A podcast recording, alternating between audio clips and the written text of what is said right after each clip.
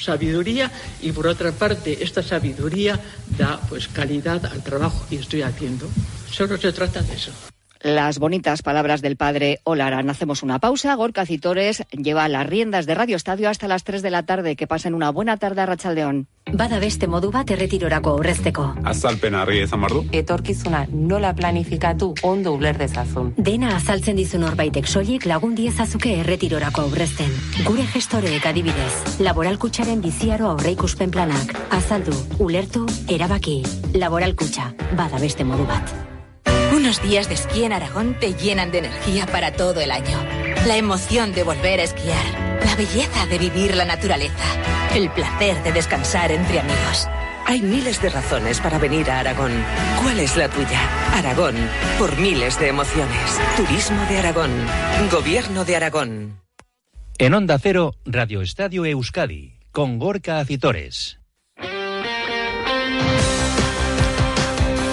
Y con Félix Santiago los mandos técnicos, ¿qué tal la racha León Deporte hasta las 3 en punto de la tarde en este miércoles 15 de noviembre, en el que hemos conocido los emparejamientos de la segunda ronda de la Copa del Rey? Hacemos y les damos y les ofrecemos un eh, respiro entre tanta crispación política para acompañarles durante los próximos 20 minutos y hablar de deporte en este Radio Estadio Euskadi que tiene ese argumento principal, el de los emparejamientos de la sorteo de la Copa del Rey en su segunda eliminatoria y que tendrá su continuidad esta tarde a las 5 en el sorteo de la Copa de la Reina también para nuestros representantes. Recordamos Deportivo La Vez, Atlético y Real Sociedad que entra por primera vez en el bombo. Hablaremos también de baloncesto con las citas europeas para nuestros equipos porque juega hoy Basconia en Euroliga y lo hace Bilbao Basket en la FIBA Europe Cup y además tenemos eh, previa de jornada de la Liga Femenina que retorna a la competición tras el parón para nuestros tres representantes y además pelota y gol mirando ya a la jornada de mañana jueves. Así que no perdemos más el tiempo y arrancamos.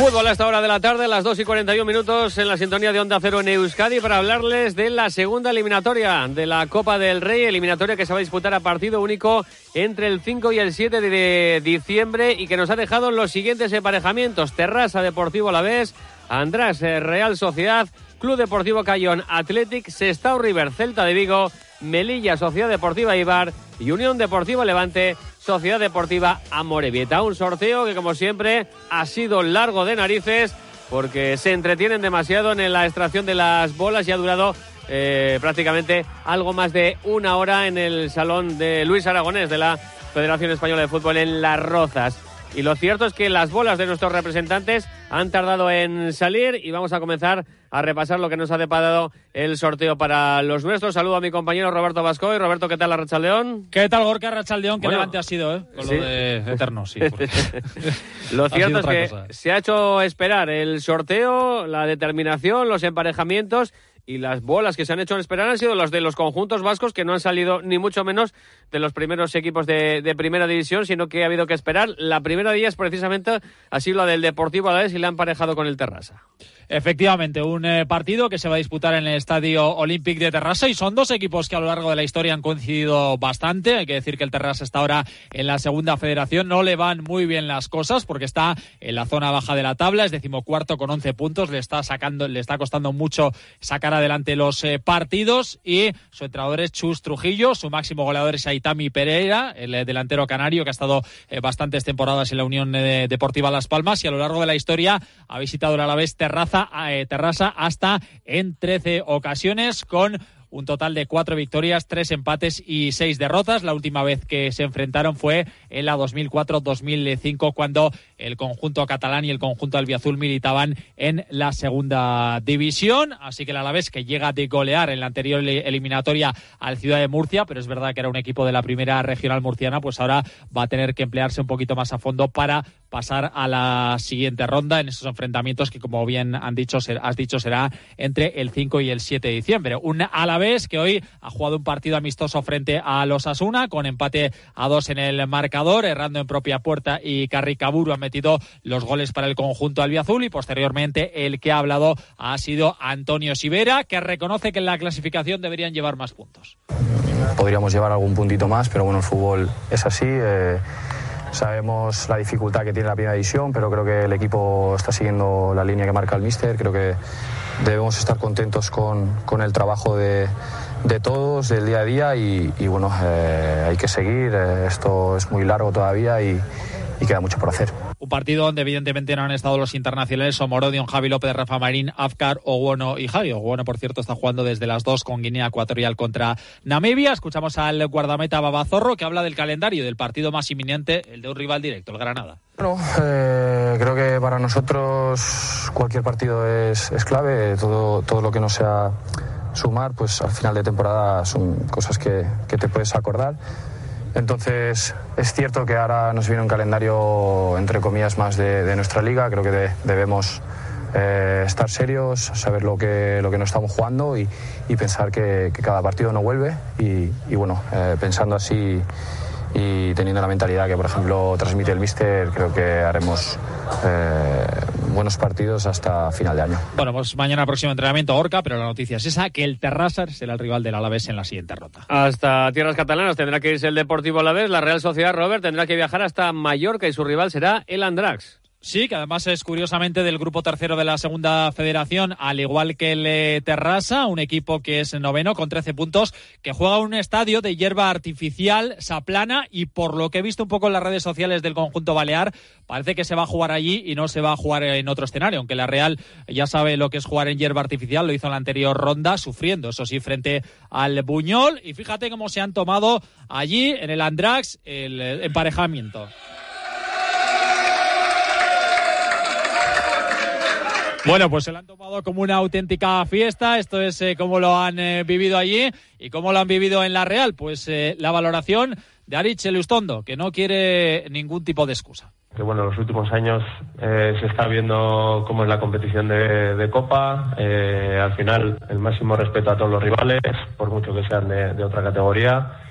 Creo que eh, son partidos muy bonitos, pero a la vez que si no estás en tu, en tu 100% y, y mentalizado en que eh, tienes que hacer las cosas como en cualquier otro partido, eh, ya se han visto los sustos que, que suele haber y, y bueno, eh, lo dicho, ¿no? Creo que el máximo respeto a, a, al rival y si se quiere ganar, eh, pues o si se quiere estar cerca de, de ese título, pues tenemos que pasar de, de, ronda. Bueno, pues el defensa realista en esa última parte de, de su declaración ha dejado bien claro, ¿no? Que lo, el equipo es ambicioso, que el equipo quiere mirar a cotas más altas y, por qué no, soñar con reeditar ese título de la Copa del Rey en aquella final frente al Athletic y por eso reconoce Lustondo que son ambiciosos. Habla bien, ¿no? De, de que nosotros, vosotros y, y, todo el mundo, ¿no? Quiera eh, que la Real haya tenido más puntos. Al final habla bien de, todo lo que se está haciendo, de, del buen trabajo que llevamos haciendo eh, durante los últimos años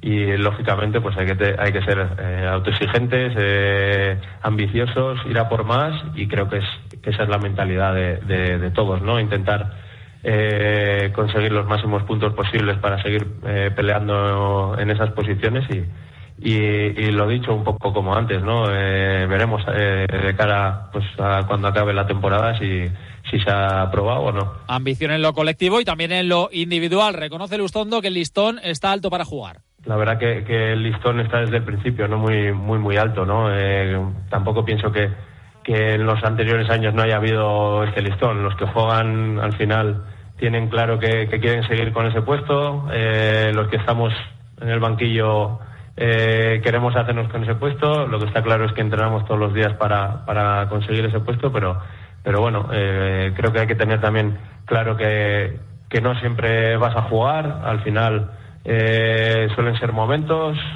Bueno, Gorka, pues entrenamiento, Tierney y Andrés Silva que siguen recuperándose de sus respectivas lesiones, las ausencias de los 10 futbolistas internacionales y que mañana será el último entrenamiento de la semana porque descansarán jueves, viernes, sábado y domingo. Gracias, Robert. El Deportivo la ves en esta Copa del Rey, en esta segunda eliminatoria a tierras catalanas, la Real Sociedad a Mallorca, bastante más cerquita la Atlética Cantabria para enfrentarse al Club Deportivo Cayón.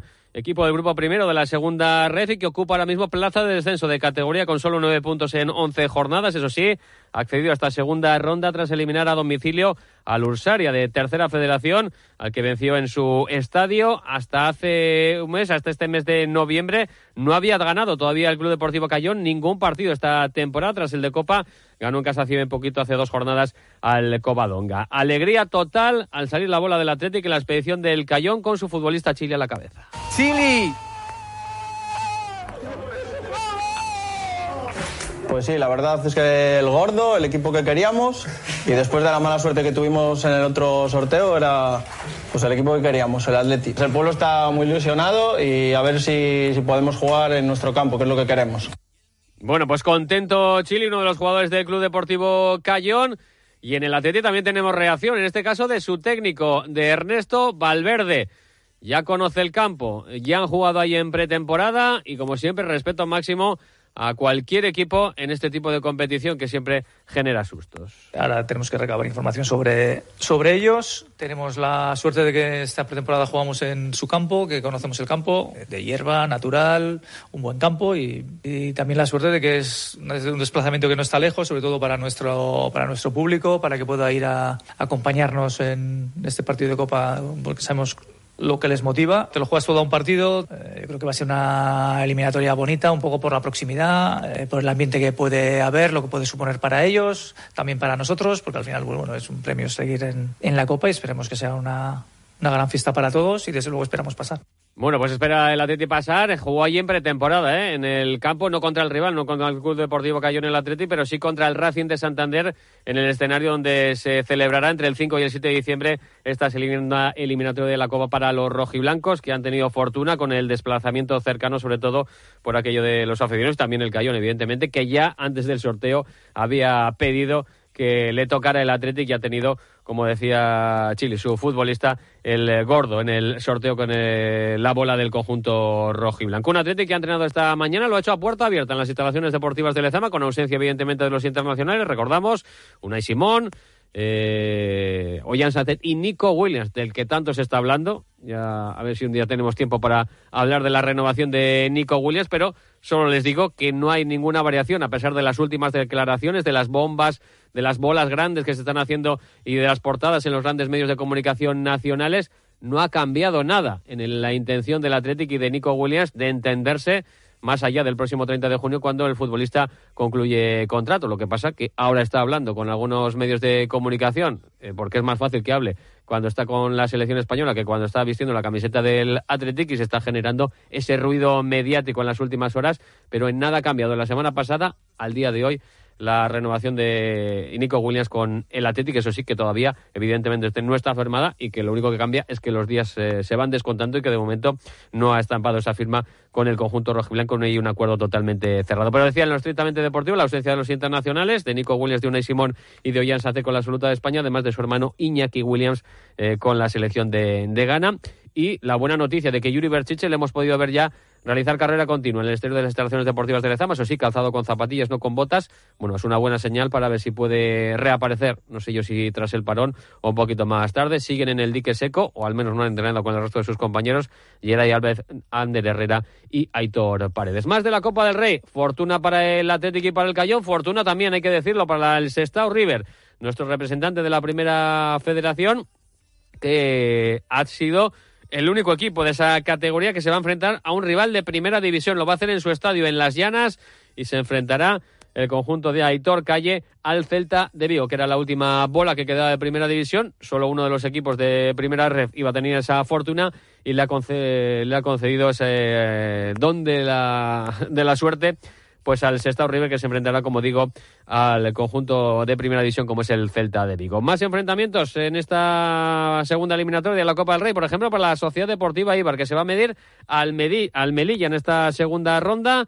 Viaje complicado, sin duda alguna, para los de Joseba Echeverría y largo para los armeros ante un equipo, eso sí, de inferior categoría, como es el Melilla de primera ref en su grupo segundo. Llega tras eliminar el Melilla al Nájera en la anterior eliminatoria, el que venció por 1-2. Eso sí, en Liga Ojo, en este grupo segundo de segunda de primera red, perdón, el Melilla es colista con solo seis puntos en doce jornadas, solo ha logrado una victoria en lo que llamamos de temporada en Liga además de tres empates. Un equipo, el armero, que sigue preparando la visita que va a tener que realizar al Oviedo el domingo a las cuatro y cuarto de la tarde en el estadio del Tartiere, en el Carlos Tartiere, donde los de Joseba Echeverría tratarán de continuar con la racha de diez jornadas sin perder, pero también de volver a ganar tras dos empates consecutivos logrados ante Albacete y Español. Ha hablado esta mañana ante los medios de comunicación el centrocampista asturiano eh, Sergio Álvarez, que conoce bien al Oviedo y del que habla así del conjunto Carballón. El Oviedo tiene una gran plantilla, eh, como, muchas otras, como muchas otras plantillas de la competición. Eh, yo, bueno, eh, les conozco bastante bien, ya llevamos varios años compitiendo, compitiendo contra ellos, más o menos han mantenido bastante la estructura y la plantilla. Sabemos que siempre nos hacen partidos muy difíciles, muy disputados, es un equipo fuerte, rocoso, nos va a hacer un partido incómodo, sabemos que en casa pues bueno, se, se, hacen todavía más fuertes, entonces sabemos que va a ser un partido complicado pero bueno, nosotros vamos con mucha ilusión, venimos eh, durante muchas semanas haciendo las cosas muy bien, durante muchas jornadas el equipo eh, está puntuando, marcando goles, entonces bueno, tenemos que apoyarnos en, en todas esas datos positivos, en las sensaciones del juego que yo creo que en líneas generales son muy positivos y ir a por los tres puntos, que es un poco lo que, lo que nosotros queremos después bueno, del empate de casa. Eso en cuanto a la Sociedad Deportiva Eibar. En cuanto a la Morevita hace referencia, también entraba en este sorteo de Copa del Rey después de haber eh, quedado exento en la primera eliminatoria y no ha tenido fortuna porque el sorteo lo ha emparejado con el Levante y jugando además la eliminatoria a domicilio en el Ciudad de Valencia. Mal arranque de Copa sin duda alguno para el conjunto de los azules que se van a tener que enfrentar a uno de los gallos de esta segunda división, al Levante, como decimos, y además a domicilio. Xavi Cheita, que además ha sido uno de los encargados de sacar la bola eh, en este caso de, del Levante. Eh, y uno de los capitanes del equipo valora así este emparejamiento entre Levante y Amorebieta. Sí, la verdad que bueno, un rival muy complicado, eh, está en nuestra categoría, pero bueno, es de los que aspiran a, a, subir y tiene una muy buena plantilla y bueno, pues nosotros iremos con toda la ilusión del mundo a intentar pasar la eliminatoria. Estamos muy ilusionados ¿no? de, de poder jugar esta competición tan, tan bonita y bueno, contentos también de, de poder disfrutar de, esta eliminatoria. Antes de pensar en la Copa, recuerden, eliminatoria partido único que se va a celebrar entre el 5 y el 7 de diciembre. Recuerden las eliminatorias, Terras Alavés, András Real Sociedad, Cayón Athletics, Estado Celta, Melilla Ibar y Levante a Morevieta. Digo que en la Morevieta piensa primero en el duelo del sábado a las seis y media en Lezama ante el Tenerife. Ha entrenado esta mañana en Urriche preparando ese partido, donde Aritz Mujica contará con la baja de Pablo Campos en la portería. Recordar que está concentrado con la selección sub-21 española, que tiene el partido el viernes en Hungría. Tampoco podrá contar con Echeita, que está lesionado, y veremos si recupera Aritz Mujica a Eneco Jaregui para la delantera. El antecate guipuzcoano no ha podido jugar en los últimos tres encuentros por una lesión muscular. Así que veremos a ver si puede o no reaparecer en Eco Jauregui en la delantera del conjunto de los azules. No abandonamos la Copa, en este caso hablamos de Copa de la Reina y cerramos así la información del fútbol porque esta tarde vamos a conocer a partir de las 5 el sorteo de los octavos de final de la Copa de la Reina para Real Sociedad Athletic y Alavés. La Real entra por primera vez esta temporada en el bombo, mientras que el Athletic eliminó al Granada y el Alavés al Cacereño ya vienen eh, superando la anterior eliminatoria.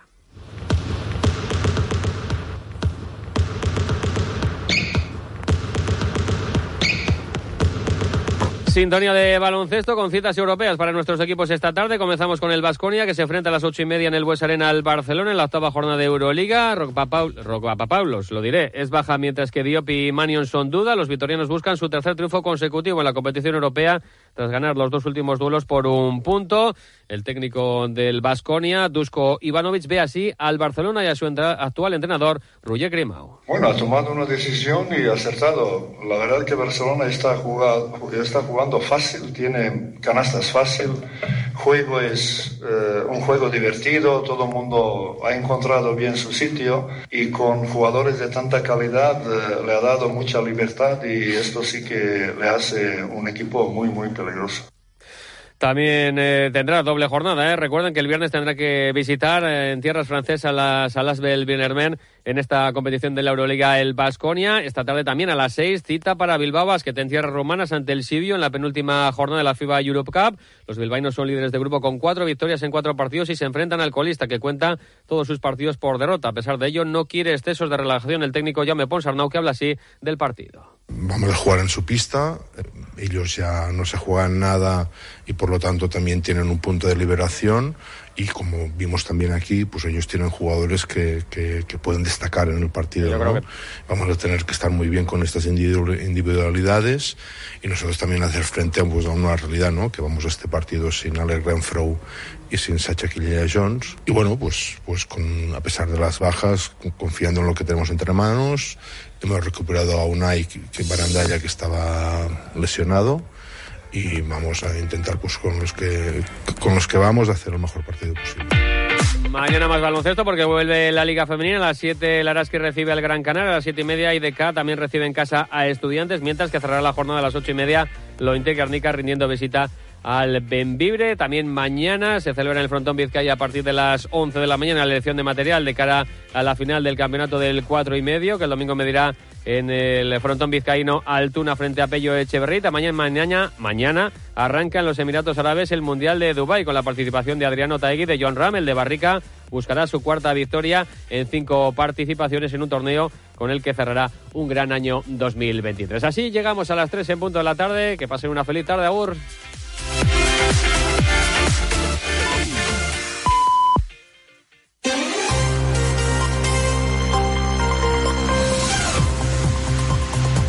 Noticias en Onda Cero.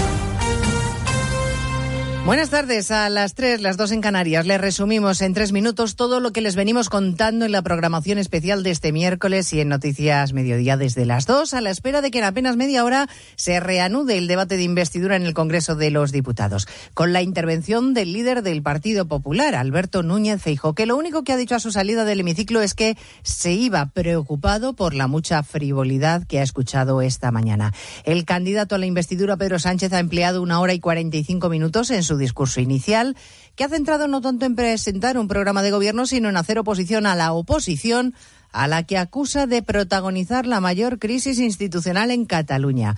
Ha pedido que se levante un muro frente al PP y a Vox, ha hablado de diálogo y de convivencia, aunque ha terminado justificando la amnistía con el argumento más simple y más obvio, en que necesita los votos de Junts. Admite que las circunstancias le obligan a ello. Esta es una medida que pide una parte relevante de la sociedad catalana, una parte muy relevante de la sociedad catalana, que aprueban el 80% de sus representantes políticos, así como una mayoría amplia de fuerzas presentes en esta Cámara. Y también es una medida que puede o no ser compartida por muchos ciudadanos, yo soy muy consciente de ello. Y quiero decirles a todos ellos y a todas ellas que respeto enormemente sus opiniones y también sus emociones. Pero las circunstancias son las que son y toca hacer de la necesidad virtud. Sí, de la necesidad virtud. En media hora vamos a escuchar al líder del Partido Popular, aunque la portavoz parlamentaria Cuca Gamarra ya ha hecho algunas consideraciones sobre el discurso de Sánchez, lejos de la unión, del reencuentro, de la concordia de la que habla el candidato. Gamarra sostiene que Sánchez ha venido a dividir a los ciudadanos al contrario para no tener que justificar lo que ha hecho, lo que hace y lo que va a hacer. Esta ha sido la estrategia y el hilo conductor de toda su intervención. Se ha basado no en buscar lo que nos une, como se hizo en la transición, sino que todo su discurso está basado en mentir sobre lo que nos separa para generar todavía más división.